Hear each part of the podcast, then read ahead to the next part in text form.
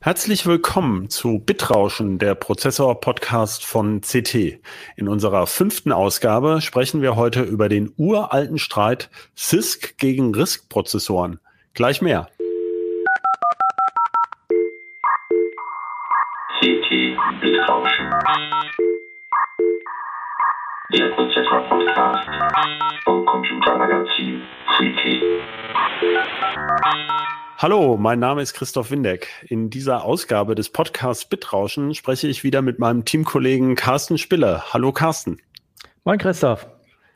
Hi. Ja, wir wollten heute sprechen über das ur, wirklich uralte Thema. Was ist besser? Prozessoren mit CISC oder mit RISC Befehlssatzarchitektur? Und äh, ich fange vielleicht gleich mal ganz kurz an, die Begriffe auseinander zu dröseln, so wie ich sie verstanden habe.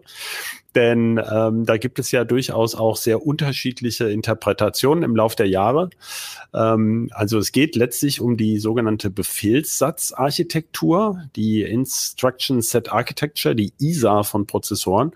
Und ähm, viele wissen ja vielleicht, das war ja jetzt auch bei Apple das Thema auf diesem M1 von, von Apple, da ist ARM-Technik drin. Da laufen nicht direkt dieselben Programme wie auf den Intel-Prozessoren, die da vorher drin waren.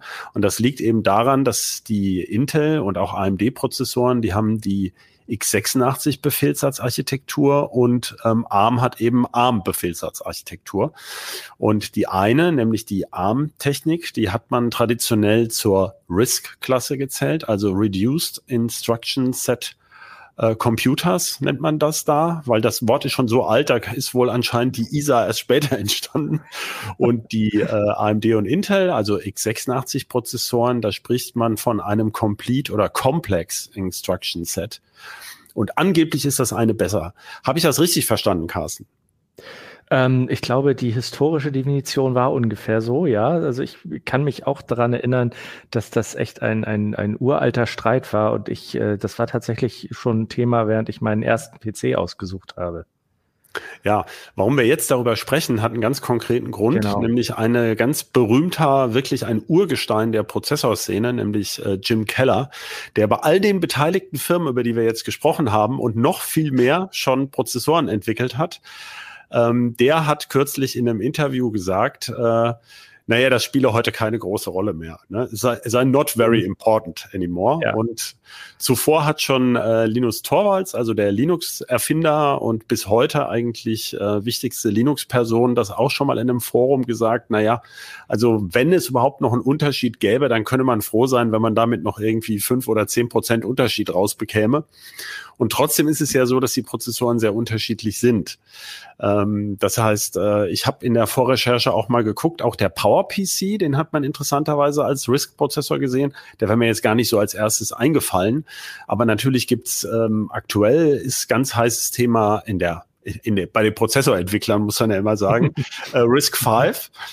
Äh, was ja tatsächlich auf den, den Risk-Urvater David Patterson zurückgeht, der auch diesen Begriff mitgeprägt hat Anfang der 90er Jahre.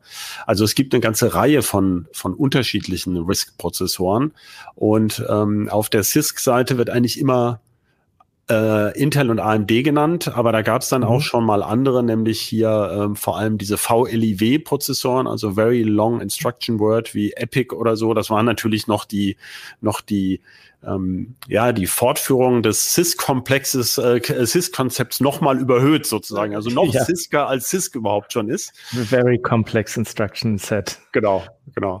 Ja. ja, was ist denn jetzt besser, Carsten? Ja, wenn man das so genau wüsste. Ich glaube, ähm, das kann man heutzutage gar nicht mehr so genau auseinanderdröseln, weil ähm, es damals, als, als dieses Thema wirklich äh, sehr hochgekocht wurde und das äh, ja, das war ja im Prinzip ein Streit wie zwischen heute AMD und Intel oder AMD Nvidia oder ähm, ARM versus äh, x86 PC. Ähm, das war, damals waren Prozessoren einfach noch ganz anders gestrickt. Also es, es, es gab quasi ein Rechenwerk sozusagen und das hatte diesen einen Befehlssatztyp oder eben den anderen. Und ähm, die ARM-Prozessoren, die damals halt auch schon im, im RISC-Verfahren sozusagen gearbeitet haben, die äh, galten ja schon immer als besonders stromsparend und besonders einfach in der Konstruktion auch. Deswegen wurden sie ja auch sehr viel in, in Low-Cost-Geräten benutzt.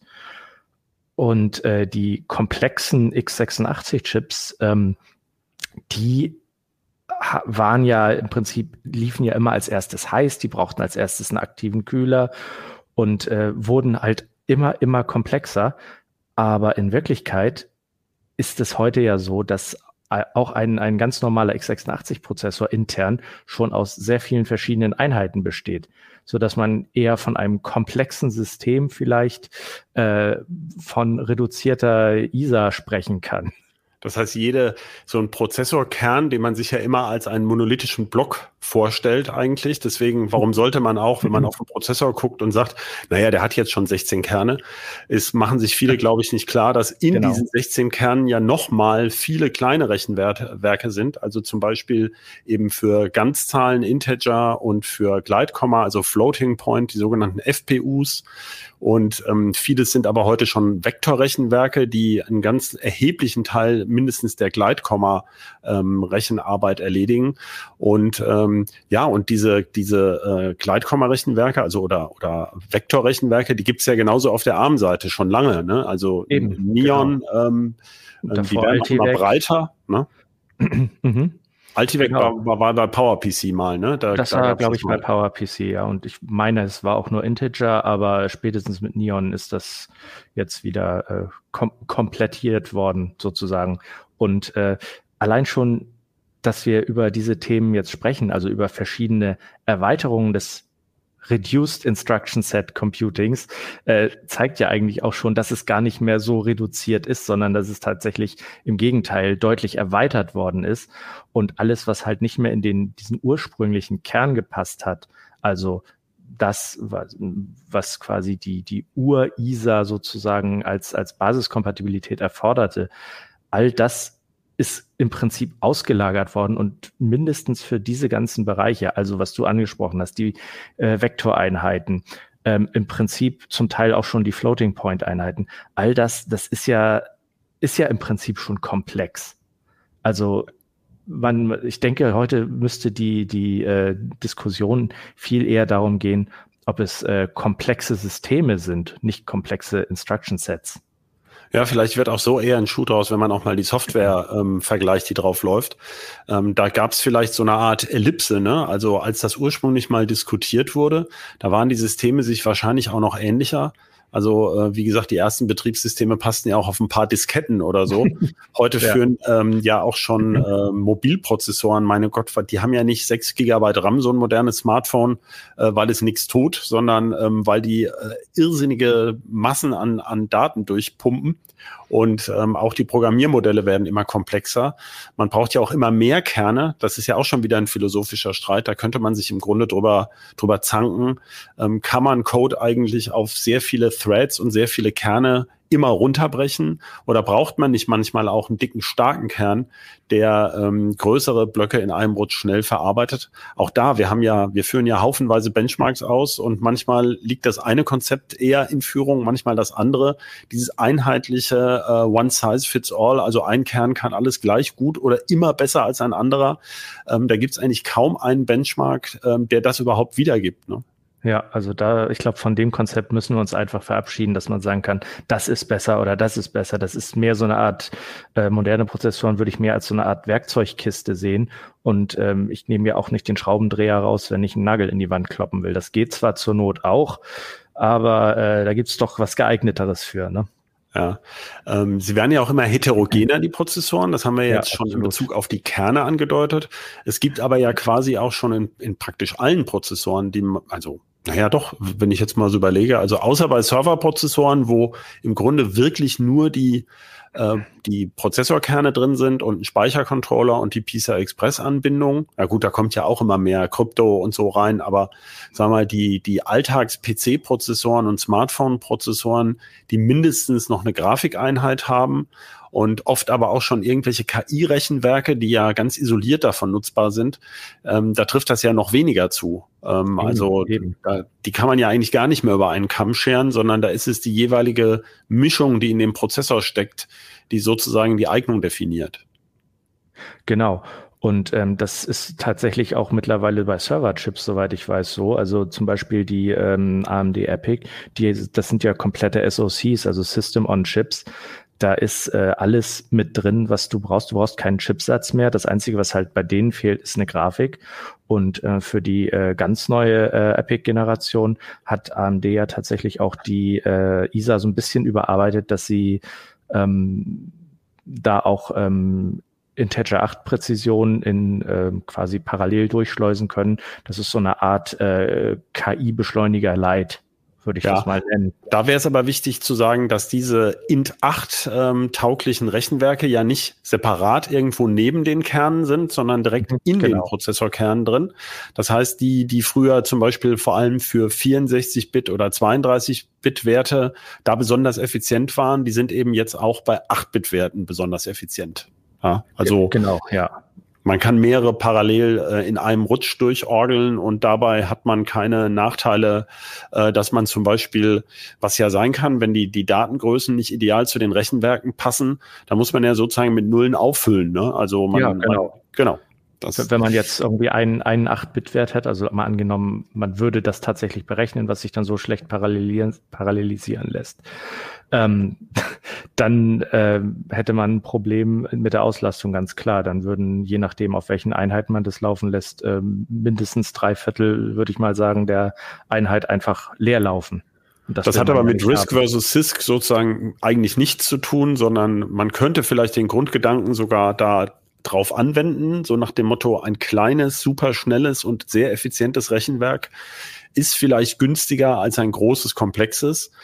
Ähm, das ist so ein bisschen der Risk-Gedanke. Fall, genau. Genau. Äh, das müsste dann aber eben, das kann dann die Sachen auch nicht in einem Takt erledigen, sondern müsste es hintereinander wegtun, wenn so viel Arbeit da ist. Ähm, aber wie gesagt, wir haben ja nun ausführlich erklärt, dass es äh, so einfach ist es längst nicht mehr. Ähm, was mir dabei aber einfällt, ist natürlich, dass Apple gerade mit dem M1, der ja nun im Kern von einer RISC-Architektur abstammt, einen super effizienten und ziemlich beeindruckenden Prozessor, also in seiner Leistungsklasse um die 15 bis 20 Watt gebaut hat, mhm. äh, wo wir ja auch selber gesagt haben, da kommen die anderen, ähm, da, oder das ist sehr beeindruckend, dass Apple das geschafft hat, äh, da kommen AMD und Intel im Moment nicht ran. Äh, woran, ja, kann man irgendwie formulieren, woran liegt denn das denn, wenn es eben nicht an Risk versus CISC liegt, äh, dass die so einen tollen Prozessor gebaut haben, äh, hätten das die anderen auch machen können? Ähm, ich würde mal sagen, dass Intel sicherlich auch die Ressourcen hat, aber ich glaube, Apple ist da einfach, ähm, die haben ja eine, eine, sich auch mit sehr viel Geld, muss man sagen, auch eine sehr große und sehr erfahrene ähm, Entwicklermannschaft zusammengekauft. Und sie haben quasi über ihr iPhone und über ähm, ähnliche Geräte und iPads ähm, einen ganz anderen Zugang in den Markt. Also ja. sie, sie, sie, sie kommen ja im Prinzip von daher, dass sie aus stromsparenden Prozessoren, die von Natur aus stromsparend waren und sind, das Maximum an Leistung herausholen und Intel Wolken. kommt sozusagen von oben, wenn du so willst. Also Intel, Intel kommt, kommt genau. von oben nach unten und äh, Apple genau. baut eben von unten nach oben weiter aus. Ja. Also in, Intel will was Bestehendes in Sachen Leistungsaufnahme optimieren und AMD hat quasi schon die Grundlagen gelegt und Apple, will nur. Apple meinst du? du hast gerade aus Apple. Versehen AMD gesagt. Ja, ja. natürlich. Obwohl ja. bei, bei AMD kommt das auch zum Teil hin. Äh, aber Apple meinte ich tatsächlich, ähm, die wollen halt, äh, haben halt die Grundlagen gelegt, äh, ein sehr stromsparendes, äh, grundlegendes Design und können jetzt quasi da drumherum optimieren und die Leistung äh, in die Bereiche investieren, die sie auch wirklich brauchen. Hm. Ja, das wir haben das ja schon mal uns drüber unterhalten. Die Spannung ist ja bei uns groß. Was macht Apple jetzt für diese wirklichen High-End-Geräte, also mit noch mehr Kern? Wie kommen sie da zurecht? Denn die Taktfrequenz dieses M1 ist ja im Vergleich zu AMD und Intel nicht sonderlich hoch. Der liegt ja, glaube ich, so maximal bei 3,3 Gigahertz. Die anderen sind mhm. zum Teil schon über fünf. Ähm, und da geht es ja auch um Latenzen. Ich meine, je, je kürzer ein Taktzyklus ist, umso schneller ist diese Rechenarbeit im Prinzip erledigt. Bisher fällt das bei den, bei den Benchmarks, die wir so machen, fällt das da gar nicht so sehr auf. Aber auf der anderen Seite sieht man, ähm, es ist gerade wieder ein neuer ARM-Server-Prozessor äh, erschienen, jetzt mit 128 Kernen, der zwar einen mördermäßigen Durchsatz bringt natürlich, also er kann halt mhm. 128 Aufgaben parallel durcharbeiten, aber die einzelnen Kerne sind hierbei nicht so stark wie jetzt zum Beispiel einer von dem äh, 64-kernigen AMD Epic. Also auch da ist es so, ähm, da gibt es einen gewissen Trade-off, wie die, wie die aufgebaut sind. Und auch da dieser 128 Kerner läuft natürlich nicht mit 15 Watt, sondern eher in der Größenordnung von 150 bis 200 Watt. Äh, also so groß sind die Unterschiede dann eben auch nicht. Oder man muss genau hingucken, für welche Anwendung das dann vorteilhaft wäre. Ne? Ja, und da kommen wir eigentlich auch im Prinzip wieder auf unsere, unseren Ausgang zurück. Ähm, ich denke auch mal, also ich werde Teufel tun, Jim Keller zu widersprechen und auch Linus Torvalds nicht. Ich denke mal, das wird von denen auch einfach zum Teil so gemeint worden sein, dass es einfach heutzutage sehr viel unterschiedlichere Aufgaben gibt, die ähm, Prozessoren abarbeiten müssen. Und dass es da, wie gesagt, nicht darauf ankommt, ob der, ich sag mal, der, der, der, der, die Prozessorbasis RISC oder CISC ist, sondern ob die Prozessoren energieeffiziente Einheiten haben, ob die nun integriert sind oder draußen angeflanscht, wie, wie irgendwelche KI-Beschleuniger zum Beispiel ähm, ob die energieeffiziente Einheiten haben, mit denen sie innerhalb des für sie angedachten äh, Leistungsbudgets einfach ein Maximum an Leistung rausholen können. Ja. Da hat Apple natürlich auch den Vorteil, das haben wir ja auch schon erwähnt, dass sie die gesamte Plattform optimieren können. Das heißt, ähm, sie haben ja auch eine sehr beeindruckende Emulationsschicht da gebaut, zum Beispiel, das was ähm, Microsoft, was das ja auch probiert auf ARM-Kern. äh, da sieht man ja das Gegenbeispiel mit diesem mhm. äh, Microsoft Surface mit, mit, ähm, mit ARM-Prozessor statt x86. Ja. Ähm, da könnte man jetzt äh, umgekehrt die Lehre draus ziehen. Also RISC ist eher lahm, was ja auch nicht stimmt. Also das ist ja eigentlich ein eng verwandter Prozessor. Zumindest hat er einen, in großen Teilen kompatiblen Befehlssatz zu dem äh, Apple M1 und kriegt aber nur irgendwie die Hälfte der, der, der Leistung pro, pro Kern irgendwie raus.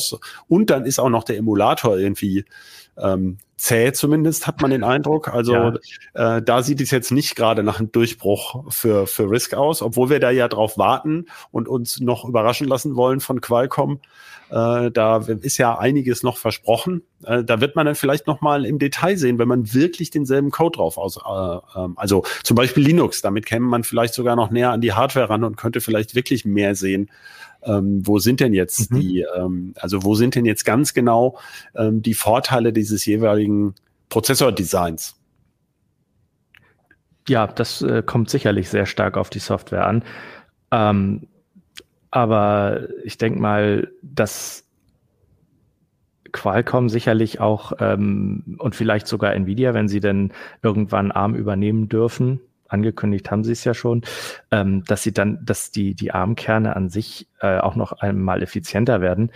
Aber dass da jetzt äh, jemand herkommt und sagt, so, wir ähm, stellen jetzt mal den M1 so aus dem Stegreif in den Schatten, das wird schon schwierig. Genau, das und das hat mit Risk versus CISC ja auch Nein. nichts zu tun. Nee, ich wollte noch mal ganz kurz auf Risk 5 zu sprechen kommen, ja. weil ähm, da gibt's ja auch heiße Diskussionen. Bisher sind diese Risk-Kerne, die, also Risk 5 ist ja real, das ist nicht nur ein technisches Konzept, mhm. ähm, sondern es gibt ja eine Reihe von äh, Risk 5 Prozessoren bereits, wobei die meisten aber eigentlich eher im Bereich von Mikrocontrollern sind, da wo, wo mhm. ARM eigentlich früher auch war. Genau. Und ähm, ähm, dann gibt es aber ganz tolle, raumgreifende Ideen bei Risk 5 schon. Also Vector Extensions sind schon in der Mache. Es gibt sogar eine Idee für 128-Bit ähm, Risk 5, also nicht mehr nur 64-Bit plus Vector mhm. Extensions noch oben drauf. Und da ist eigentlich schon eine Diskussion losgebrochen. Ähm, ja, zum einen, was hat das überhaupt noch mit der ursprünglichen Risk-Idee zu tun? Oder gibt es da jetzt nicht ein Wirrwarr an, an äh, Befehlssatz ähm, Erweiterungen, äh, wo dann später vielleicht die Software gar nicht mehr geschah Geschwindigkeit drauf läuft oder eben, ähm, wie soll man sagen, man braucht ja auch eine gewisse ähm, eine gewisse äh, Dominanz im Markt für eine bestimmte Architektur, dass eben sehr viele Entwickler auch dafür arbeiten und optimieren.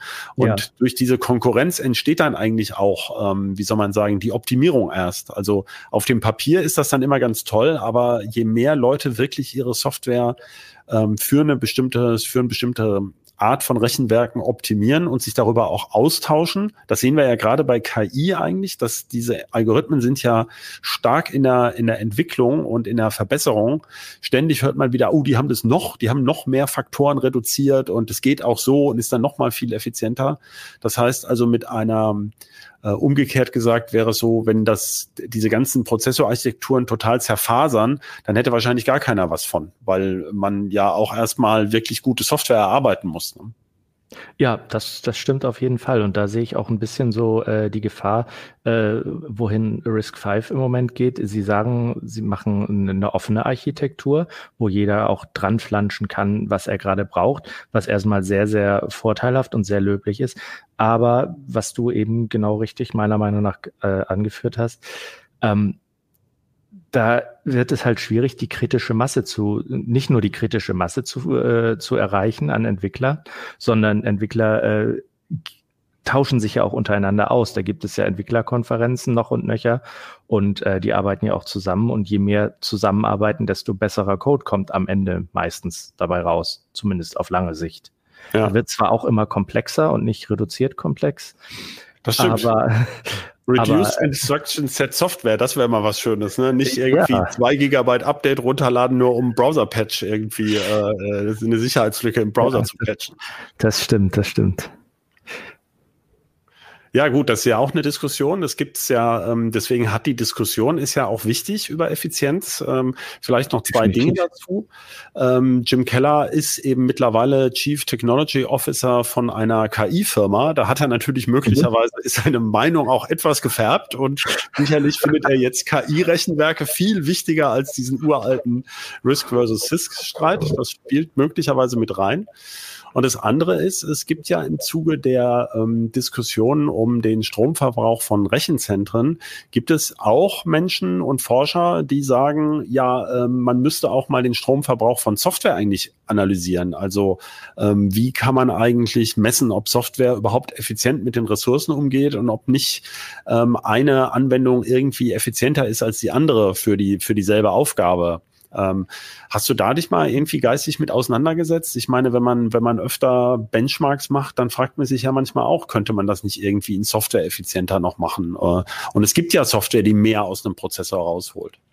Naja, klar, aber das ist ja in meisten Fällen eigentlich Software, die nicht notwendigerweise jetzt viel schlauer gecodet ist, sondern das ist Software, die einfach von den zur Verfügung stehenden Ressourcen mehr und sinnvoller einsetzt. Du meinst, also, die zum Beispiel auf bestimmte Rechenbefehlssatzerweiterungen äh, auch angepasst ist und die wirklich nutzt, statt sie eben äh, genau. brach liegen zu lassen. Ja. Wir nutzen ja zum Beispiel immer das Programm Prime 95, äh, um äh, Volllastmessungen bei Prozessoren zu machen, also um den, den, den Energie, die Leistungsaufnahme zu messen. Und ähm, das ist eine der wenigen Programme, die tatsächlich AVX 512 auch äh, unterstützt, die Befehlssatzerweiterung in den neueren Intel-Prozessoren. Und äh, da kommt natürlich ähm, neben der, neben der ähm, doppelten, neben dem do verdoppelten Durchsatz im Prinzip, äh, kommt dann natürlich auch der Faktor Stromverbrauch mit. Also die Effizienz ist besser einfach, weil sie bei gleicher Wattzahl mehr rechnet, dann die Software, indem sie alles ideal nutzt.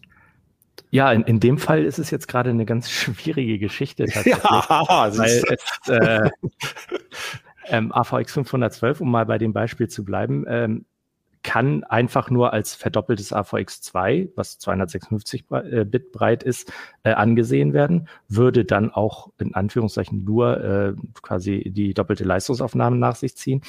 Aber manchmal ist es ja auch so, äh, gerade bei AVX 512 ist das ja auch äh, der Fall, dass äh, da einige Funktionen integriert sind, die es mit AVX 2 einfach nicht gibt, so dass man teilweise Sachen in einem Rutsch berechnen kann, die man sonst vorher ähm, zum Beispiel im Multipass hätte durchlaufen lassen müssen, wodurch man sich dann wieder viele Umwege durch den Speicher oder den Cache spart. Das, ja, das spart stimmt. dann am Ende natürlich auch wieder Strom.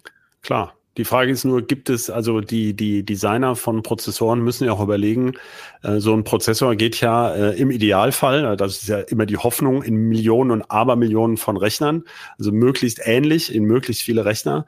Und wie oft kommt jetzt genau dieser Spezialanwendungsfall vor? Also man kann natürlich den Kern auch überfrachten mit irgendwelchen Einheiten, äh, die eigentlich niemand benutzt. Also ich denke, so ein bisschen fällt uns da schnell einer ein. Irgendwie, wie war das denn mit äh, 3D Now damals? Das ist ja so ein bisschen ja, wieder gestorben. Ähm, MMX hat sich ja weiterentwickelt in SSE und so. Also da, da kann man sagen, das hat, hat sich irgendwie fortentwickelt bei äh, 3D Now von AMD. Das weiß ich gar nicht genau. Irgendwie, das ist so ein bisschen, ist das auch in was anderem aufgegangen oder ist das wieder ähm, hinfällig geworden? Naja, 3D Now und MMX waren ja quasi die Integer-Vorläufer von SSE. Mhm. Wenn man, wenn das heißt, so die sind, die haben sich sozusagen verwandelt. Äh, die also. haben sich verwandelt. Es gab auch eine Zeit lang noch, glaube ich, die AMD-Prozessoren nach dem K6 II und K6 III. Die waren auch eine Weile noch äh, 3D Now kompatibel, aber ich meine, mit entweder mit Bulldozer oder spätestens mit Zen haben sie das ja auch rausgestrichen. Ja, wohl, da fällt mir ein, diese Transaction, ähm, diese transaktionalen Befehle, die Datenbanken beschleunigen sollten mal. Dieses, ja. ähm, wie hießen die denn noch? Ähm, Transactional ähm, Memory, TSX. Genau, TSX oder TM, was TMX oder TSX? Ich, meine, ich weiß TSX. es gar nicht mehr. Also die wurden ja damals, glaube ich, sogar noch von Sun für diesen Rock oder sowas. Ähm, das sollte irgendwie der Clou sein an den Dingern und dann hat Intel da mehrfach mehrere Anläufe genommen und ich glaube, mittlerweile sind sie wieder verschwunden. Also das wäre mal so eine Erweiterung, die irgendwie nicht so richtig Fuß gefasst hat, wenn ich mich recht erinnere. Also äh, mir, mir ging es nur darum, mal einen Beleg zu haben, dass irgendwelche Erweiterungen auch mal wieder verschwinden, wenn sie einfach äh, zu wenig benutzt werden. Ja, ich meine, das ist ja ganz klar. Da, da wird äh, es, es, es ändern sich ja auch teilweise die Ziele, wenn man sich alleine mal jetzt, um mal vielleicht auf die Hardware-Ebene zu kommen, wenn man sich anguckt, äh, früher waren war der, der, der x86-Prozessor im PC, war quasi das einzelne singuläre Rechenwerk da. Da gab es dann äh, die Floating-Point-Einheit separat. Es gab eine Grafikausgabe separat. Es gab Soundchips separat. Das wird mittlerweile alles wieder integriert in den Prozessor, weil einfach das Transistorbudget da ist und man einfach wahnsinnig viel äh, Datenwege und so spart, wenn man das direkt einbaut. Ne? Ja.